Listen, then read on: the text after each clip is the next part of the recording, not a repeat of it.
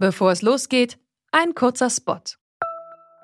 Bald starten ja wieder die Grand Tours mit viel sportlichem Ehrgeiz, medialer Berichterstattung und leider auch mit schlimmen Stürzen. Die Teilnehmenden sind hoffentlich gut abgesichert, denn im schlimmsten Fall müssen sie ihre Karrieren beenden, weil der Sturz es unmöglich macht, weiterhin zu fahren. Aber nicht nur im Sport, auch in jedem anderen Beruf kann eine Berufsunfähigkeitsversicherung sinnvoll sein. Der digitale Versicherungsmanager Clark kann euch helfen, die richtige Versicherung zu finden und schlägt euch passende Versicherungen vor. Und wenn ihr euch die Clark App holt und zwei eurer bestehenden Versicherungen hochladet, dann schenkt euch Clark mit dem Code Antritt34 einen 30 Euro Shopping-Gutschein. Den Link findet ihr in den Show Notes.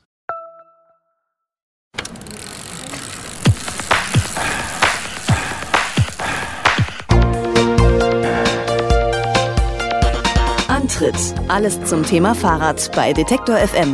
Präsentiert von Rose, die Bike-Experten.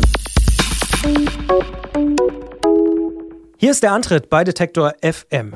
Und Ihr werdet es vielleicht schon mitbekommen haben, in dieser Sendung ist alles ein bisschen anders. Es knarzt und äh, ruckelt vielleicht an der einen oder anderen Stelle ein bisschen, weil Gerolf war auf der anderen Seite vom großen Teich. Man darf so sagen, er war in den USA unterwegs und man darf auch sagen, du hast noch ein bisschen Jetlag, oder?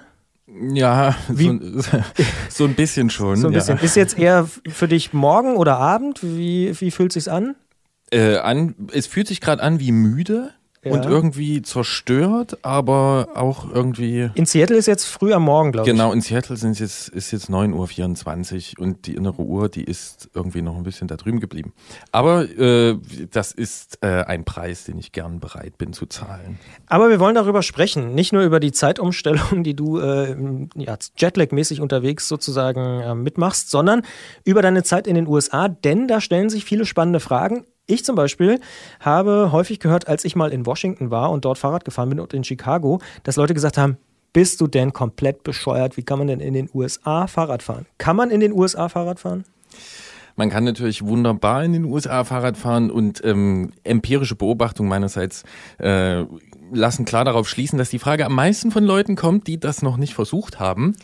Ähm, das ist kein Vorwurf, dass man das nicht versucht hat, aber ähm, es ist halt wirklich ähm, wunderbar möglich. Ich würde sogar sagen, in mancher Beziehung besser als hier. Fand ich auch tatsächlich interessant, hat mich total überrascht. Ich glaube aber, man muss konstatieren, dass das erst ein relativ neuer Trend ist, seitdem die USA so ein bisschen das Fahrrad auch für sich entdeckt haben. Also zumindest in Washington und in Chicago gibt es so Leihsysteme und es gibt überhaupt erstmal Fahrräder im öffentlichen Raum. Die Autofahrer sind aber sehr rücksichtsvoll. Das ist mir aufgefallen.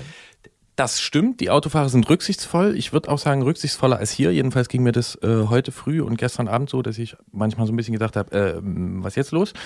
Ähm, beim ersten Punkt deiner Frage würde ich sagen, bist du so ein bisschen Opfer deiner eigenen Wahrnehmung. Ähm, seitdem das Radfahren dort äh, beliebter ist, ich finde, die beste Antwort, die man auf diese Frage geben kann, ähm, idealerweise gibt man die jemand, der auf einem Mountainbike sitzt und einen dann fragt, ähm, ja, wie Radfahren in den USA, wie passt denn das zusammen? Da muss man nämlich einfach nur sagen, guck doch mal bitte unter dich. Und dann sehen wir halt einen Fahrradtyp, der dort drüben erfunden wurde, ähm, wie so viele andere Sachen auch und wo man wirklich auch sagen kann, ähm, naja, mindestens 95 Prozent aller Räder, die heute hier draußen rumfahren, die sehen ohne das Mountainbike nicht so aus, wie sie aussehen. Das heißt, Fahrradfahren hat in den USA große Traditionen, geht auch noch weiter zurück, wenn man sich die Cruiser oder diese Paperboy-Bikes anguckt. Ähm, ist teilweise ein bisschen anders strukturiert, aber geht trotzdem ziemlich gut nach vorn. Trotzdem muss man sagen, sind die USA natürlich ein klassisches Autofahrerland. Gibt es denn da überhaupt Radwege und Infrastruktur? Ähm, ja, es gibt äh, in immer mehr Städten, das ist tatsächlich ein jüngeres Phänomen, ähm, immer mehr Radverkehrsanlagen. Teilweise sind die auch ziemlich gut. Ähm, in New York zum Beispiel gab es eine, die genaue Amtsbezeichnung weiß ich jetzt nicht, aber äh, eine Beauftragte der Stadt, die dort ähm, für sehr, sehr viele Meilen ähm, an Radwegen, an verkehrsberuhigten Bereichen gesorgt hat, die dafür gesorgt hat, dass man auf dem Times Square jetzt halt mit dem Rad gut fahren kann und nicht mehr äh, da ein Haufen Autospuren sind. Äh, und das halt nicht nur auf dem Times Square, Das ist das eine. Dann eine wirklich interessante Beobachtung, also die hat mich so mit der Zeit, ich war jetzt schon ein paar Mal in Sachen Fahrrad da drüben, hat die mich äh, wirklich immer überrascht und dann sich selbst bestätigt. Ich habe also in jeder Großstadt äh, jeweils in den Fahrradläden einen kostenlosen Fahrradstadtplan bekommen, in dem so Sachen wie Nahverkehr und ähm, jeder Fahrradladen und sowas eingetragen war. Ähm, in jeder Großstadt, kostenlos. Natürlich dann immer auch ganz amerikanisch, ähm, wie jetzt in Chicago mit einer Grußadresse des Bürgermeisters hinten drauf, der natürlich sagt, we want to be the biggest or the Klar, best ja. cycling community in the USA. Aber man setzt sich halt Ziele und die setzt man dann doch schon, ähm, äh, ich sag mal so, es ist ansatzweise zu sehen, dass die umgesetzt werden. Und jetzt für Reise radelnde ähm, Reiseradfahrer ist ähm, das, glaube ich, je nach Bundesland so. Also wo ich jetzt mit dem Rad unterwegs war an der Westküste, ziemlich gute Infrastruktur. Ein Bekannter von mir ähm, hat mal gesagt, der wohnt in Washington und der hat gesagt, ja, die sind alle auch so rücksichtsvoll, weil die in den USA mit den Versicherungen und den ganzen Gerichtsklagen und so auch einfach Schiss haben, Fahrradfahrer über den Haufen zu fahren, weil die sozusagen wahnsinnig viel Geld zahlen müssten, wenn sie dich anfahren. Also ist vielleicht diese Nettigkeit, die man da spürt, diese Rücksicht auch ein Prinzip durch die Versicherung oder sagst du, nee, auf keinen Fall? Ich sehe schon, du schüttelst den Kopf. Naja, also da kann ich jetzt, ich habe da jetzt keine Daten zu. Ja. Ich kann da jetzt nur, also so ein bisschen basierend auf meinen Erfahrungen mutmaßen. Ähm, das, was ich weiß, ist, wenn was passiert, da gibt's immer wieder Fälle, die, wo Leute halt äh, SMS tippend am Steuer sitzen und einen Radfahrer umfahren und das passiert halt durchaus auch, dass da Leute totgefahren werden. Teilweise werden die erschreckend gering bestraft. Ähm, das muss man auch dazu sagen, aber Was für mich so dazugehört zum, zum, zum Phänomen USA und warum ich da gerne hinfahre, äh, meistens mit dem Rad, ist auch so eine, naja, so eine Alltagsfreundlichkeit. Und ähm, das ist ein bisschen mehr gegenseitige Rücksichtnahme als hier. Und da würde ich das jetzt auch einfach mal drunter subsumieren. Also das hat mit, mit Fahrrad jetzt erstmal gar nicht so viel zu tun, sondern das ist einfach, dass man ein bisschen entspannter ist, dass man ähm, ein bisschen mehr aufeinander achtet und ein bisschen einfach freundlich zueinander ist. Ein bisschen freundlicher als hier, so kommt es mir jedenfalls vor. Hast du noch einen Tipp für Leute, die vielleicht tatsächlich jetzt überlegen und sagen, ach, könnte ich ja, wenn ich nächste Mal in New York, Washington, Chicago, Seattle, wo auch immer bin, San Francisco, äh, mit dem Fahrrad fahren? Ja, einfach machen. Einfach machen, ausprobieren. Man kann sich Räder ausleihen oder auch einfach eine Karte hernehmen und sagen, hey, irgendwie reizt mich das. Ähm, manchmal, vor allen Dingen, wenn man das zum ersten Mal macht, ist die Schwelle quasi hoch, dass man dann das alles irgendwie versucht. Aber ähm, ich wurde bis jetzt jedes Mal grandios belohnt. Und das fällt mir noch ein, ein Tipp, äh, Herausfindung dieses Jahres sozusagen. Ähm, wenn man mit Air Berlin fliegt, das, ich mache jetzt einfach mal hier das bisschen Werbung, weil es ist ähm, wirklich gut. Wenn man mit Air Berlin fliegt, kann man, solange das Rad das einzige Gepäckstück ist, ähm, dieses Rad quasi kostenlos mitnehmen. Das heißt, wenn das Gesamtpaket nicht mehr als 23 Kilo wiegt, ähm, einfach Sachen dort mit rein, leicht packen und dann ab dafür. Und ähm, ja, das spart halt ziemlich Geld so, Hin- und Rückflug. Ich glaube, das ist bei vielen Airlines tatsächlich so. Ist mir auch schon mal gegangen bei einer anderen Airline. Ich glaube, es war Lufthansa oder so. Also von Ah, bei daher. denen habe ich 150 Euro das letzte Mal bezahlt pro guck an. Weg. Insofern, ja. Ja. Das sagt also Gerolf über seine Erfahrungen in den USA. Wir reden gleich noch weiter im Podcast Bonustrack über seine konkrete Reise. Wer sich also genau dafür interessiert, wo er war, kriegt gleich noch was auf die Ohren und über ein sehr, sehr spannendes Randonneur-Treffen. Ganz, ganz akkurate Zuhörer von uns werden sich vielleicht an Jan Heine erinnern. Von ja, wenige Wochen ist es her hier bei Detective M im Antritt unser Gast gewesen. Den, den hat der Gerolf auch nochmal persönlich getroffen. Das also alles im Podcast Bonustrack. Hier geht es jetzt weiter bei Detector FM mit der ganz regulären Sendung Antritt. Danke, Gerolf. Bitteschön. Und damit herzlich willkommen im Podcast Bonustrack. Gerolf, wir können dich noch nicht so ganz entlassen. Wo bist du denn nun ganz genau hingeflogen? Ich habe schon ein bisschen was rausgehört. Chicago, Seattle habe ich gehört. Wo warst du? Also es handelt sich um eine kombinierte äh, Zug-, Fahrrad- und ähm, äh, Tramp- oder Hitchhike-Reise. Ähm, also geflogen bin ich nach Chicago, habe mich dort drei, vier Tage rumgedrückt, bin dann mit einem ähm, Tag- und Nachtzug 50 Stunden nach San Francisco gefahren an die Westküste, ähm, was schon, ja, also schon an dem Punkt hätte ich gesagt, es hat sich hier wirklich gelohnt, das zu machen. Und Weil Landschaft genial. Landschaft genial, Leute genial, ähm, super Querschnitt durch die Leute, also einfach durch die Bevölkerung, die da, die da mitfährt und man kommt wahnsinnig schnell in Kontakt. Erfährt wirklich viel und ähm, ja, das ist einfach so ein Ding, mal irgendwie drei Stunden nonstop durch so eine Wüste zu fahren. Da passiert halt drei Stunden wirklich nichts anderes als Wüste, Wüste, Wüste. Das erzählt mein Vater immer von seinen Russland-Touren äh, durch Sibirien. Birke, Sicher, Birke, Birke, ja, Birke. genau, genau. Und das macht was mit einem und ich finde das immer sehr gut und ich habe auch festgestellt, ähm, Zugfahren und Radfahren ist sich da ziemlich ähnlich, weil man ist sehr nah an den Leuten, die das auch machen. Also auf dem Rad bin ich auch den anderen, die mit dem Rad unterwegs sind, sehr nah. Das geht viel besser als im Auto. Ähm, und äh, im Zug ist genauso. Ähm, das nur kurz dazu, weil das war ja nur der eine Teil. Also mit dem Zug nach San Francisco, dann war ich einen Tag in San Francisco und dann habe ich den nächsten Nachtzug Neid. genommen. Erstmal, grundsätzlich schon mal. Mit dem Zug nach San Francisco, das klingt schon mal gut. Okay, da bist du angekommen, hast ein Fahrrad. Genau, dazu nur machen. Einfach machen, ist geil. So, äh, Fahrrad hatte ich mitgenommen, bin dann in den nächsten Nachtzug gestiegen, äh, in den grandiosen Coast Starlight, der also die Küste, äh, ungefähr die Westküste hoch und runter fährt und bin nach Norden gefahren, noch eine Nacht nach Klamath Falls. Das ist im Süden des schönen Bundesstaates Oregon. Und dort habe ich mein Rad ausgepackt und hatte dann zwei Wochen Zeit, um von Klamath Falls nach Norden zu fahren, in den Cascades, also ähm, ja, diesem äh, Gebirge, wo diese ganzen Vulkanstümpfe sind. Dort in den 80er Jahren hat der eine südlich von Seattle mal seine Schulter abgeschüttelt. Da gibt's immer so Dokus auf N24 und so. Ähm, Also so eine Mischung aus Alpen, ähm, würde ich sagen, von, von dem, was man so kennt. Ähm, Alpen mit ein bisschen Vulkan drin und teilweise auch so mittelgebirgsmäßig große So Nadelwälder. Forteventura und äh, Harz. Noch da, noch. Fuerteventura habe ich keine Erfahrung. Ja. Aber genau, also da nach Norden über Portland und dann letztendlich nach Seattle. Und das hat sich auch gelohnt. Das hat sich absolut gelohnt. Das ähm, ist, ja, wie soll ich sagen? Also es gibt wie immer viele Erkenntnisse, aber es gibt vielleicht zwei, die ich hinaus, äh, die, die ich rausstellen kann, die dieses Mal ähm, sich mir da äh, äh, ergeben haben. ähm, das eine ist, ich bin krank geworden. Schön.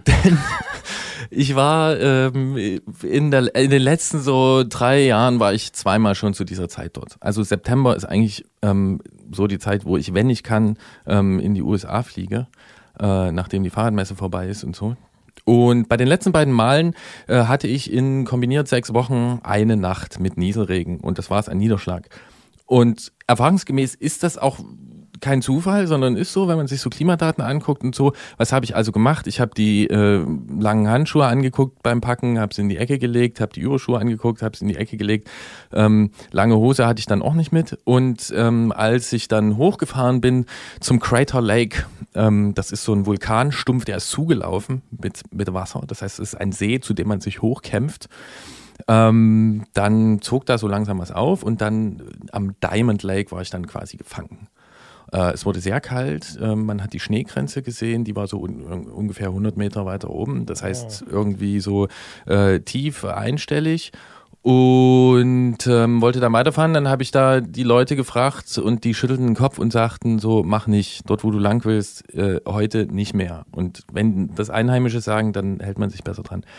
So, dann musste ich also äh, pausieren, dann bin ich weitergefahren, dann bin ich krank geworden. Gerade dann, als die Sonne wieder anfing zu scheinen. Ähm, also so nach zwei Tagen war so dieses schlechte Wetter oder auch Rainstorm, wie die Leute gesagt haben, war das dann vorbei. Ähm, dann war es aber auch mit meiner Form vorbei und ich habe so das Gefühl bekommen, okay, wenn du jetzt so weitermachst, wenn du jetzt hier einfach so normal fährst, dann tust du deinem Körper irgendwie Schaden an.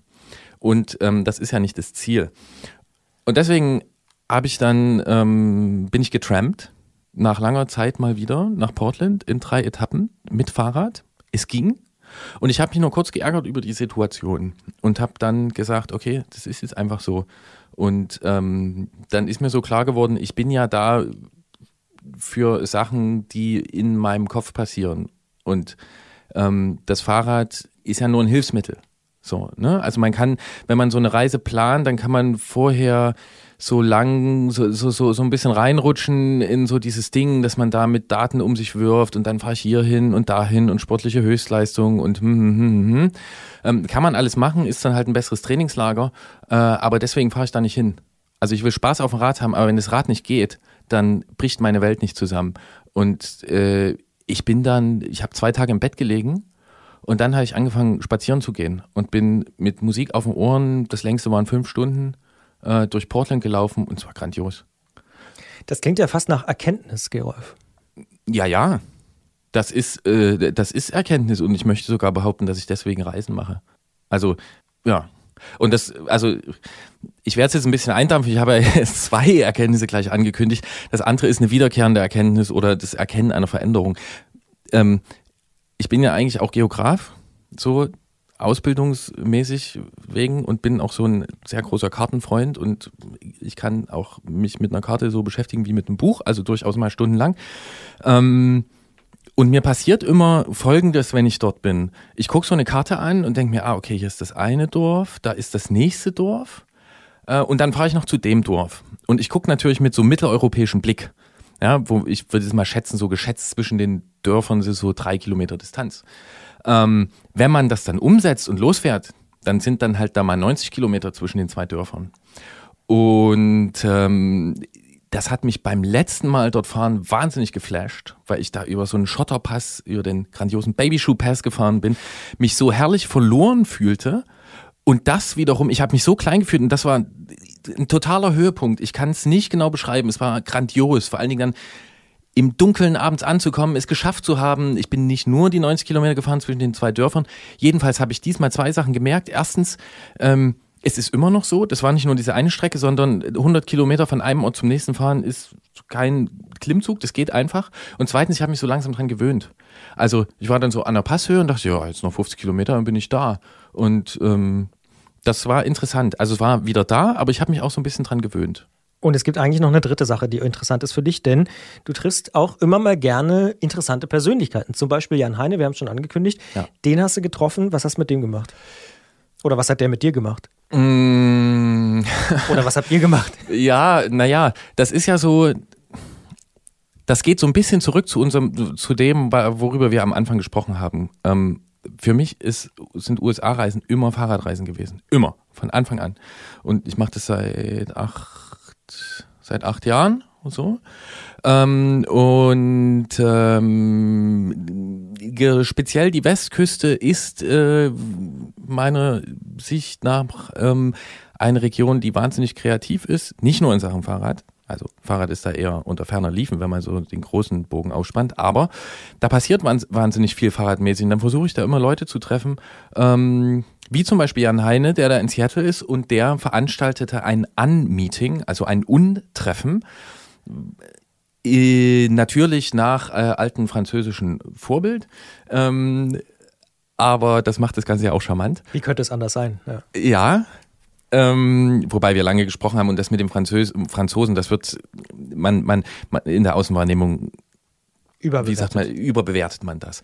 Äh, jedenfalls, um dahin zu kommen, es gab dieses Unmeeting, was nichts weiter heißt wie, es gab einen Ort, nämlich Cle Elum in Washington. Und ähm, es gab eine Zeit, der, zu der man sich trifft und dann ähm, haben sich dort 50 Leute eingefunden und wir sind zusammen Rad gefahren und halt so Rad gefahren, wie das der Herr Heine propagiert und wie es auch absolut, ähm, wie es immer mehr Leute machen und zwar mit äh, Rennrädern, teilweise richtig mit Randonneurrädern, mit Frontgepäckträger und sowas dann schön ins Gelände. Also kleine Forstwege, Pfade, Überflüsse drüber getragen, durchgefahren. Crosser waren auch dabei, ne? Habe ich gelesen. Ja, aber ganz wenig. Ah, okay. Ganz, ganz wenig. Also es war dann schon so, die, da die Seattle Randonneurs, die sind ähm, da schon auch hart so auf, auf dem Randonneurpfad unterwegs.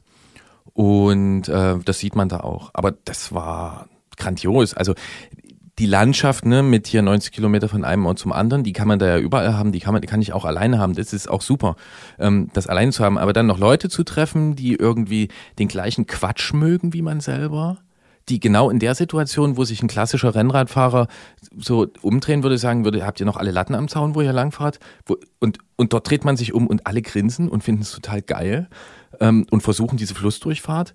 Ähm, bei der ich mich dann grandios auf den Rücken gelegt habe. Aber äh, das, ja, das war einfach eine Kombination, die ist, äh, die war super. War ein grandioses Wochenende. Gerolf war unterwegs in den USA und hat uns einige Einblicke gegeben in seine ja, Beobachtungen, Gefühle, Erkenntnisse. Mittlerweile muss man ja fast schon sagen.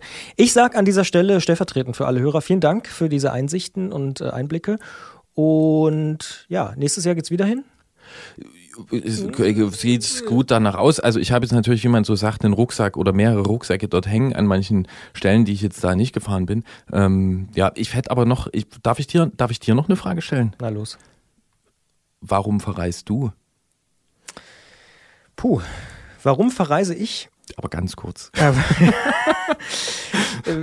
Wir wollen hier keinen Philosophie-Podcast draus machen, aber tatsächlich gibt es unterschiedliche Ziele. Also, wenn ich mit dem Rad unterwegs bin, so wie zum Beispiel diesen Sommer ähm, bei der Tour, also so ein paar Etappen abfahre und durch die Alpen und so, dann hat das schon auf jeden Fall so einen körperlichen Aspekt, so draußen sein, Ja, sich das bewegen. auf jeden- das ne? Gelbe, so, ja. ja.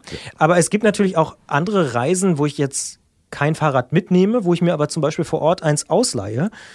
Demnächst geht es nach Warschau und Krakau und so, wo ich jetzt schon weiß, nehme ich mir Leihfahrräder und fahre damit so ein bisschen durch die Stadt. Und da geht es dann eher so um Erleben, Menschen spüren, so was du gesagt hast, in Washington und Chicago einfach mal so rumfahren und merken, wie sind die Autofahrer drauf und so. Also da geht es eher so um Wahrnehmung. Aber das ist, aber das, das, das, das, das würde ich, darum geht's mir auch. Also das, die, die Folge der Wahrnehmung ist ja dann auch irgendeine Art von Erkenntnis. Und wenn es nur die Erkenntnis ist, ich habe jetzt nichts gelernt, was ich jetzt mal nicht erwarte. Also da, okay, dann bin ich beruhigt, weil dann geht es in die gleiche Richtung. Ähm, also das darf Könnte ja auch jeder, völlig anders sein. Ist ja, ja, auch okay. darf ja jeder auch fahren, warum Ja, ja. er wegfahren und äh, was er will. Aber äh, ja, für mich ist das großer Antrieb. Und eher ist es auch so, dass so diese, das, was man so will, wenn man dann, ist jetzt mal eine These, habe ich jetzt nicht drüber nachgedacht, aber das, was man von so einem Urlaub will, dass das eigentlich als erstes steht und dass man dann deswegen das Fahrrad nimmt, weil das mit dem Fahrrad halt so gut funktioniert. So. Aber jetzt einfach, ich muss jetzt mit dem Fahrrad wegfahren und muss da irgendwie jeden Tag 200 Kilometer schrubben, da würde ich, das, das geht nicht lang gut. Das bringt nichts. Danke, Gerolf. Also für mich. Danke. Danke.